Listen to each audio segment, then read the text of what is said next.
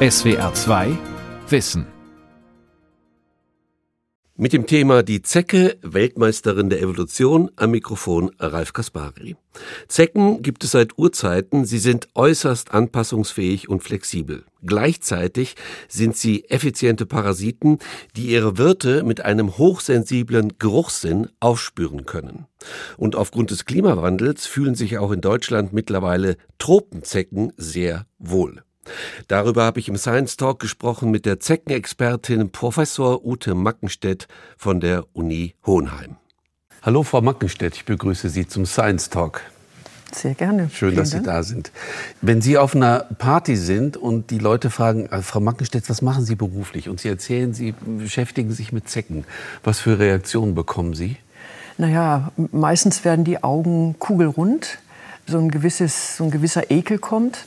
Aber äh, hinterher kommt Interesse. Also wenn man so ein bisschen darüber redet, dann auf einmal ähm, kommt sehr viel Interesse, weil es natürlich auch ein Thema ist, das jeden mehr oder weniger betrifft.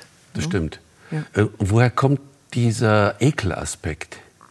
Naja, wir assoziieren mit Zecken Krankheitserreger, man kann krank werden, man kann sogar schwer krank werden. Und das alleine provoziert eigentlich schon diesen Ekel. Obgleich ich persönlich finde Zecken, also durchaus hübsch. durchaus hübsch, also ja. wir haben eine Ästhetik für Sie. Absolut. Es gibt ja auch äh, zum Beispiel äh, sehr hübsche Zecken, also die sehr besonders gefärbt sind oder die ähm, eben halt so marmoriert aussehen. Also die sind auch eigentlich hübsch.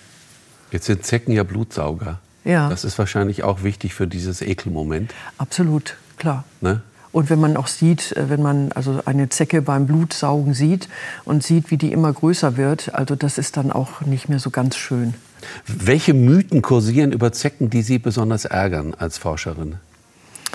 Äh, zum Beispiel, dass Zecken mich anspringen, äh, dass Zecken äh, auch von den Bäumen fallen. Ähm, und also das sind so die meisten, die meisten Mythen, die auch immer wieder kommen. Äh, und immer die Frage, warum sind sie da? Also das ist immer, ja, es ist immer so die Frage, ja, warum gibt es Zecken überhaupt und ähm, welchen Sinn haben sie und warum gibt es sie? Und das ärgert mich eigentlich, weil man im Grunde genommen, äh, es ist eine Art, die es gibt und man könnte dann auch fragen, warum gibt es uns? Wollte ich gerade sagen, also, das wäre die nächste Frage eigentlich genau, dann. Ne? Genau. Weil evolutionsbiologisch macht die Frage keinen Sinn, warum mhm. gibt es irgendwas? Mhm. Ja, man vergisst auch ein bisschen, dass äh, Parasiten äh, sehr viel einen großen Einfluss haben ähm, auf äh, Ökosysteme, auf Nahrungsketten. Auch das wird von Parasiten beeinflusst.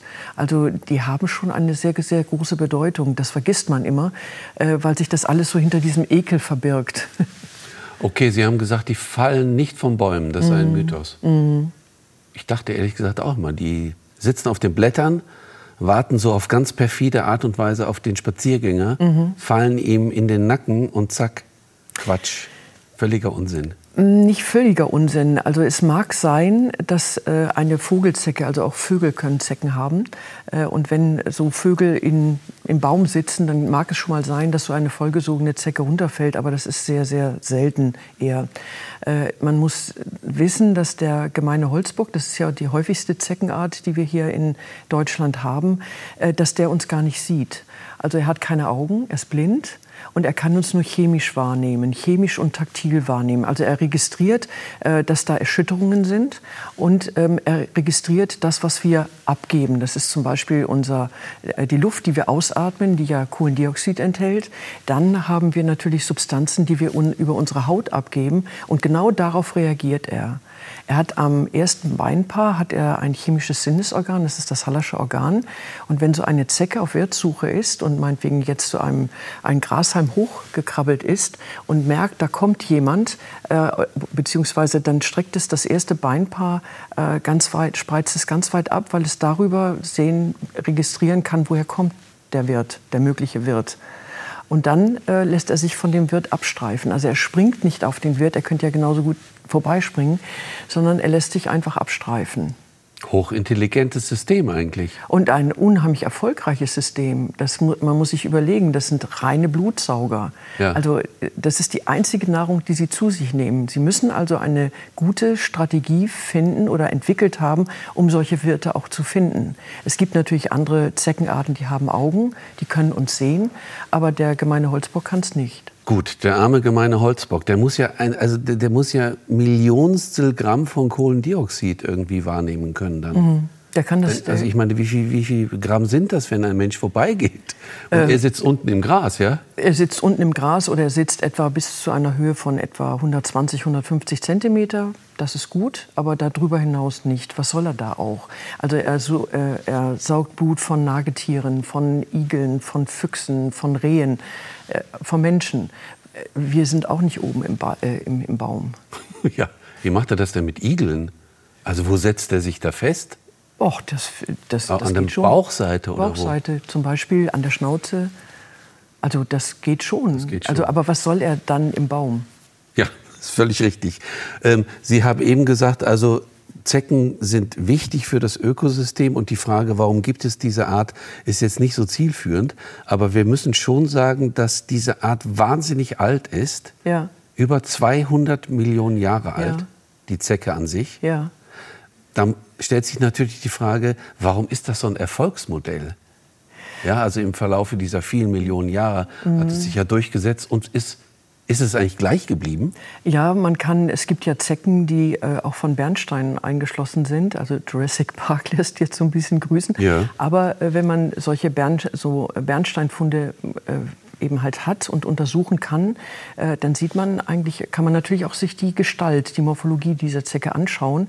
Äh, und eine Kollegin von mir macht das mit wahrer Begeisterung und sie äh, sieht keine großen Unterschiede zwischen den alten Zecken von vor 100, 200 Millionen Jahren und den äh, jetzt noch lebenden Zecken. Natürlich gibt es kleine Unterschiede, aber im Grunde genommen hat sich die, die Morphologie dieser Zecken nicht verändert. Aber warum? Gibt es da eine Erklärung für?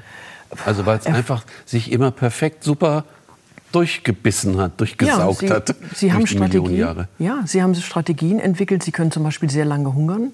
Also es gibt äh, die einzelnen Stadien können zum Teil äh, bei einzelnen Arten über ein Jahr hungern äh, zwischen den äh, Blutmahlzeiten. Und sie, sind, äh, sie können auch tiefe Temperaturen überleben. Sie können auch relativ hohe Temperaturen überleben. Trockenheit, das macht der gemeine Holzbock, findet das nicht gut. Aber es gibt andere Zecken, die äh, zum Beispiel auch schon aktiv werden bei Temperaturen von ein bis zwei Grad. Also die sind gut angepasst. Sie sind sehr gut angepasst.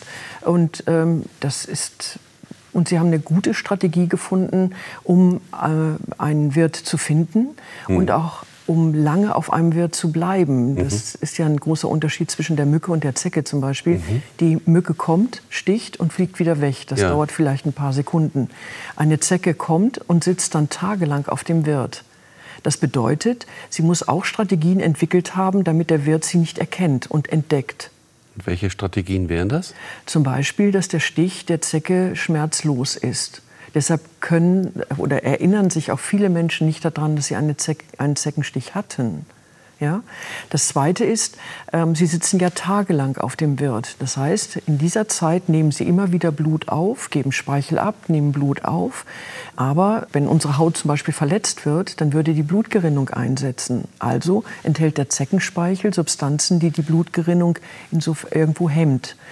Wenn äh, die Zecke jetzt mehrere Tage auf einem Wirt sitzt, registrieren wir das, nämlich unser Immunsystem reagiert das, äh, oder registriert, dass da irgendetwas ist, was sich in der Haut verankert hat. Also gibt es eine Immunreaktion. Und auch das muss die Zecke in irgendeiner Form kontrollieren oder steuern.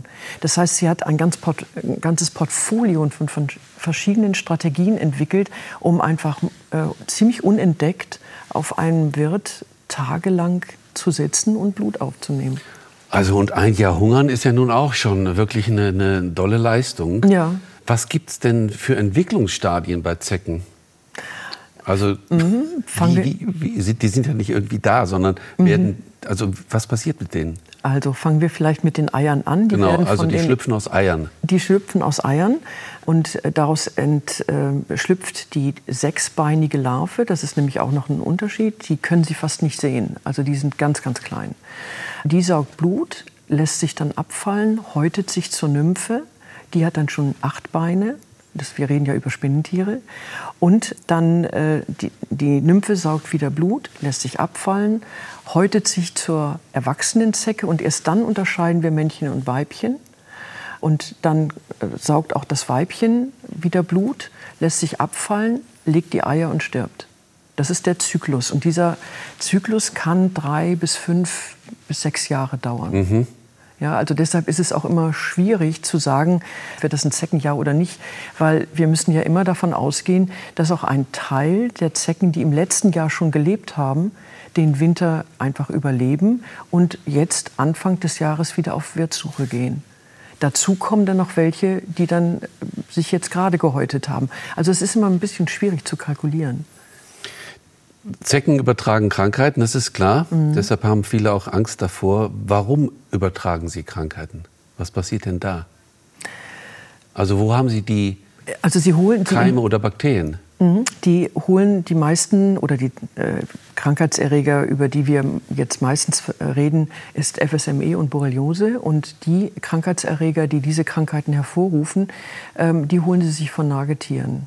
Mhm. Und dann werden sie, ähm, damit sind diese Zecken infiziert, mhm.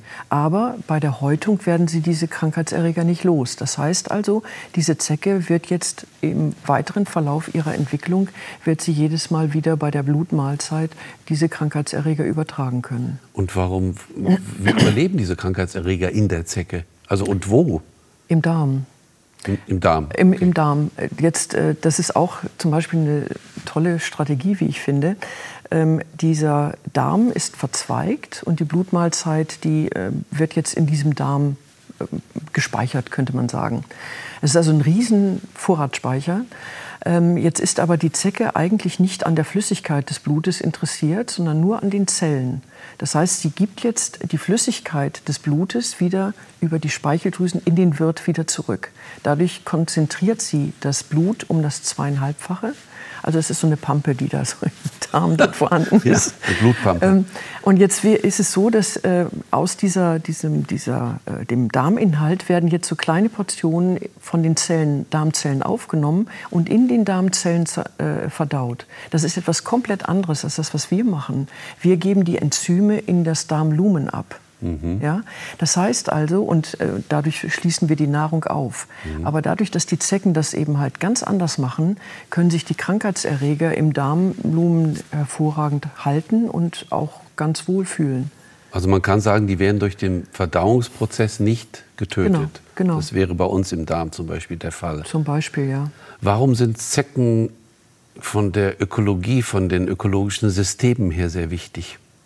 Also was ich haben hatte, die für eine Rolle? Ja, also Sie können sagen, dass es, ähm, es bezog sich eigentlich auch eher mehr auf Parasiten mhm. per se. Mhm. Aber letztendlich, wenn Sie äh, sich solche Zecken ansehen, äh, wenn die in einer hohen Dichte auftauchen oder wenn sie auch äh, massenhaft auftauchen, dann bewirken die natürlich auch etwas bei den Wirten. Ja? Die, die Wirte werden geschwächt zum Beispiel.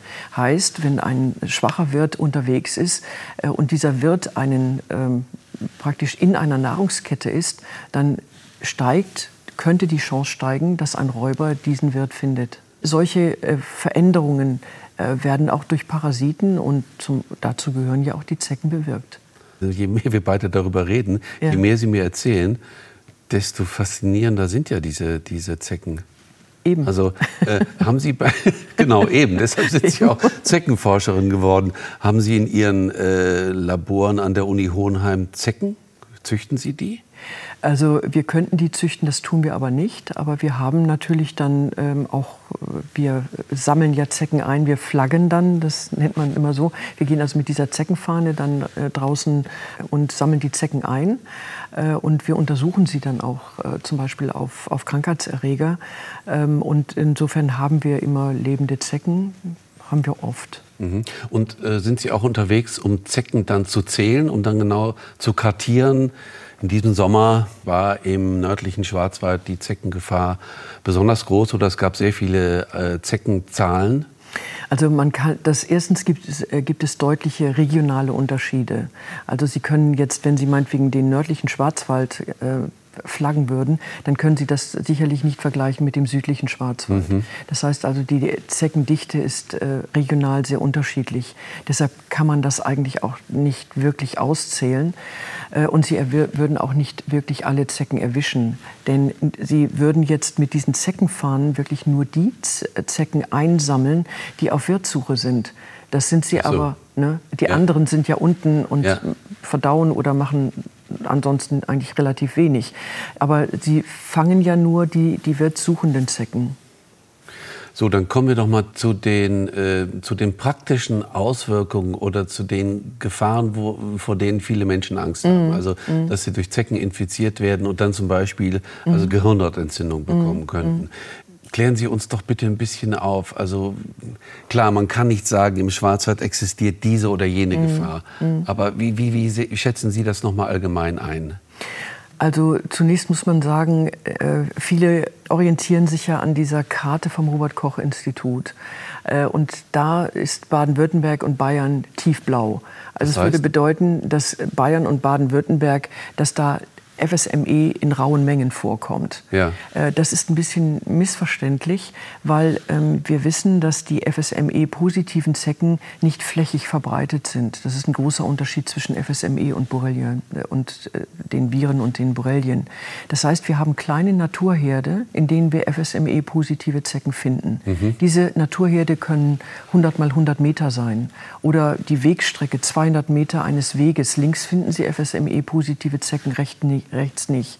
Und das Verständnis dafür, das versuchen wir, also wir versuchen zu verstehen, warum diese Naturherde so klein sind, kleinräumig sind, warum da manchmal die FSME-positiven Zecken verschwinden und nach zwei oder drei Jahren sind sie wieder da. Aber nur an dieser Stelle, nicht 200 Meter weiter. Ja, wissen Sie da schon, wohin der Weg gehen könnte zur Erklärungssuche? Ja, ich, äh, ich meine, der ganze FSME-Zyklus ist hochkomplex. Also wir haben einmal die, äh, die Viren, die FSME-Viren, wir haben die Zecken. Und wir haben natürlich auch Nagetiere oder andere Wildtiere, die auch in diesem gesamten Zyklus eine Rolle spielen. Und äh, insofern sind wir dabei zu erkunden, welche Rollen jetzt die verschiedenen Player in diesem FSME-Zyklus äh, wirklich haben.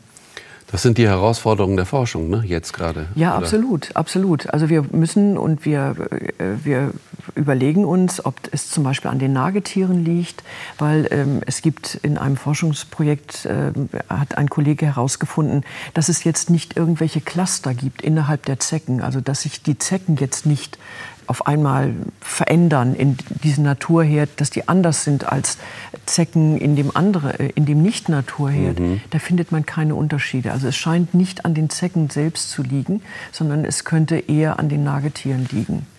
Also Sie haben gesagt, FSME-Zecken eher punktuell, Borreliose genau. flächig genau. eher. Ja. Gut, wenn das so ist, ja, was bringt mir das jetzt sozusagen als Wanderer, der gerne durch den Wald wandert? Weil diese, diese punktuellen Gebiete sind natürlich nicht ausgewiesen, oder? Nee, und wir wissen ja auch nicht genau, wo sie überall sie sind. Sie wissen nicht, wo ne? sie sind. Also genau. das ist so eine Art Zufallsprinzip dann. Das ist ein Zufallsprinzip. Wir laufen einfach, wir sind für diesen FSME-Zyklus sind wir vollkommen bedeutungslos. Der läuft komplett ohne uns eigentlich ab. Er läuft über die Zecken ab, über die Wildtiere und dann sind da die Viren auch noch mit drin. Aber wir spielen in dem Zyklus überhaupt keine Rolle. Hm. Wir laufen einfach nur, blöderweise muss man dann sagen, in so einen Naturherd hinein. Ja? Aber man muss auch sagen, in, selbst in einem Naturherd sind etwa nur 0,5 bis 2 oder 3 Prozent der Zecken überhaupt FSME-Virusträger. Also einfach, um das ein bisschen herunter, genau, um das etwas herunterzukochen, ja. damit man äh, das auch ein bisschen einordnen kann, ja. ja. Äh, das Gefährdungspotenzial auch einordnen kann.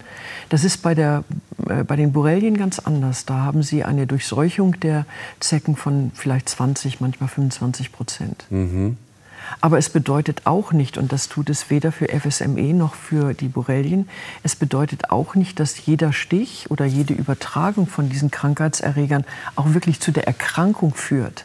Und deshalb sind wir auch nicht so begeistert davon, wenn dann ähm, wir Anrufe bekommen, ob wir die Zecke ähm, auf FSME oder Borrelien untersuchen können, was wir nicht tun. Aber wir empfehlen es auch nicht, weil alleine der Nachweis von diesen Krankheitserregern in der Zecke bedeutet nicht, äh, dass Sie als Patient sozusagen auch wirklich erkranken. Gut, also, also man muss das, das ein bisschen, man schon muss mal gut, dass Sie es relativieren auch nochmal. Genau. Können Sie denn sagen, wie viele Menschen ähm, Opfer von Zecken werden im Jahr ungefähr in, in Baden-Württemberg? Gibt es auch keine, keine Zahlen? Nein, weil also die, die gebissen wurden und danach eine FSME entwickeln.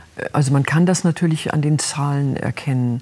Äh, man kann natürlich sagen, äh, gut, im äh, Baden-Württemberg vielleicht so schwankt das zwischen 200 und vielleicht 300, 400 Fällen. Ja?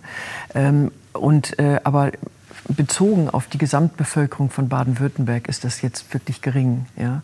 Also man muss einfach auch mal etwas entspannter, glaube ich, wieder in den Wald gehen. Das stimmt, da haben Sie recht, weil es gab ja schon so eine Hysterie. Ne? Genau, genau. Ähm, lassen Sie uns ganz kurz ins Praktische abdriften. Was geben Sie denn für Tipps für den, für den ganz normalen Wanderer? Ich würde den, den, den, Tipp geben, dass man, ähm, sich, dass man sich vor allen Dingen danach absucht.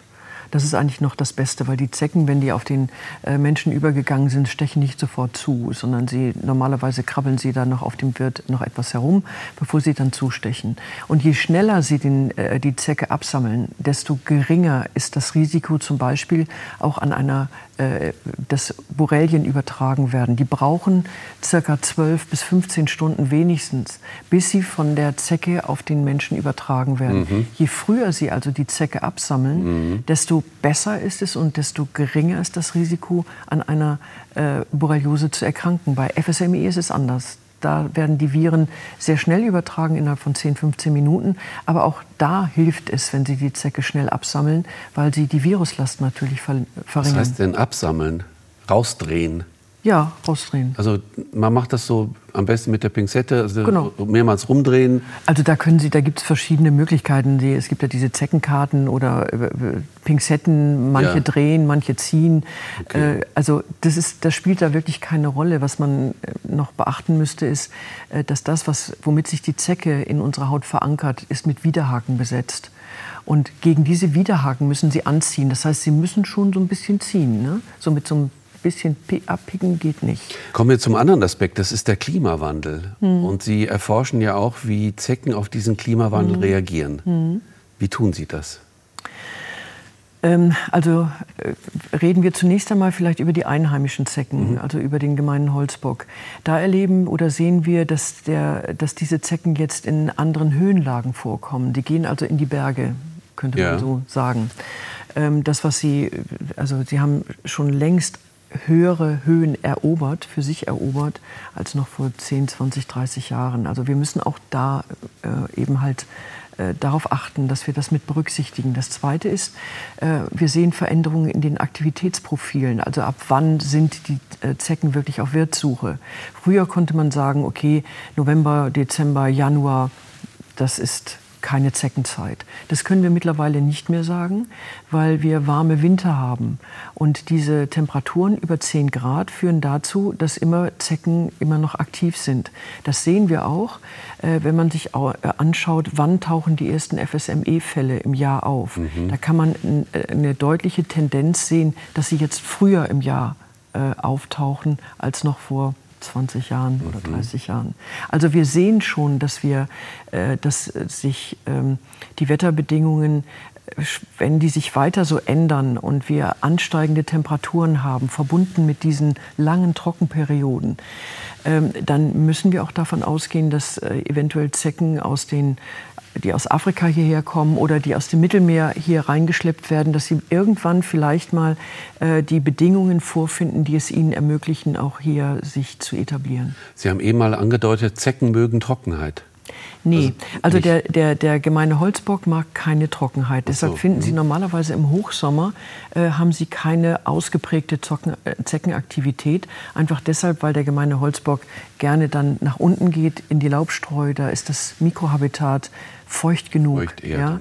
Aber es gibt andere Zeckenarten, die da wesentlich robuster sind, die eigentlich angepasst sind an solche trockenen äh, Phasen und die sich damit, äh, die sich dann auch entwickeln können. Zum Beispiel, das ist diese Hyalomma-Zecke. Die, kann, äh, die wird von Zugvögeln hier reingebracht.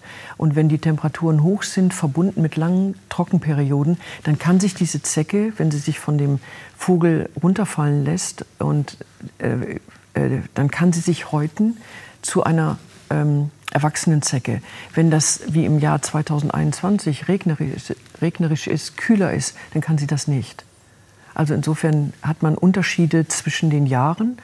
Und was man auch äh, sagen muss, es gibt in, im äh, Mittelmeerbereich gibt es Zeckenarten, die wesentlich besser an, an trockene Klimata angepasst sind.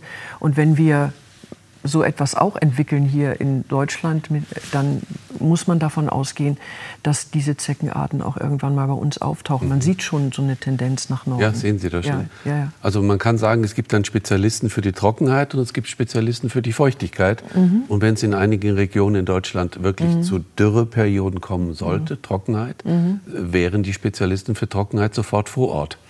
Also das würde bedeuten, dass zum Beispiel diese Hyalomma-Zecke, wenn sie mit den Zugvögeln hier reingebracht äh, wird, dass sie sich in einzelnen Regionen dann eben halt äh, entwickeln kann. Aber bisher gehen wir nicht davon aus, dass sie sich hier schon etabliert haben. Die kommt aus Hyalomma Afrika, aus Afrika. Die aus sitzt Afrika. im Gefieder der Vögel genau. und lässt sich mitnehmen. Mhm. Und das kann sie, weil sie nämlich ihr, einen Großteil ihrer Entwicklung auf diesem Vogel durchläuft. Also sie lässt sich nicht nach der Blutmahlzeit abfallen, wie der gemeine Holzbock, sondern dann würde sie im Mittelmeer landen. Wäre ein bisschen blöd wie die Zecke. also bleibt sie nach der Blutmahlzeit auf diesem Vogel, äh, entwickelt sich, häutet sich auf dem Vogel, sticht da nochmal zu und lässt sich dann als vollgesogene Zecke runterfallen. Und so kann sie mehrere Wochen auf, diesen, auf den äh, Vögeln bleiben. Der blinde Passagier, genau. im wahrsten Sinne des Wortes. Ja. Ähm, welche invasiven Arten könnte es denn noch geben? Oder gibt es schon viele, die als mhm. Migranten zu uns kommen und sich dann hier sehr heimisch fühlen?